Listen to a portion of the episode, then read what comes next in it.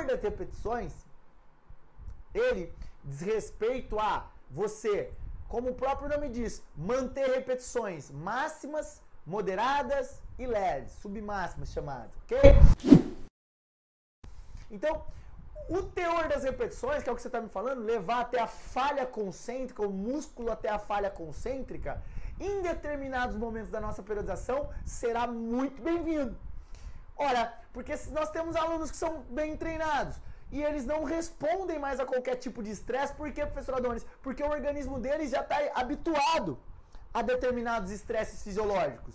Uma vez que esses alunos são muito bem condicionados e já estão habituados a determinados estresses fisiológicos, não é qualquer coisa que vai gerar resultado.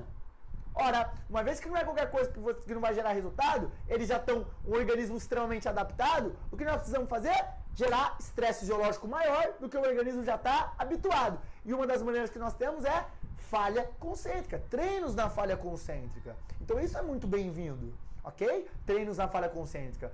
Mas vai depender do quê? Ai, tudo depende. Não, temos médias, temos como ter médias, mas obviamente que existem alunos que não estão no momento de receber falha, é, estresse biológico na falha concêntrica. Existem alunos que estão no momento. Cabe a quem saber qual é esse momento? Nós, treinadores. Se você tiver uma periodização de treino, um planejamento de treino, você sabe qual é o momento de gerar essa falha concêntrica, esse estresse muscular, levar o músculo à fadiga, ok? Em outras palavras, falha, falha concêntrica, levar o músculo à fadiga.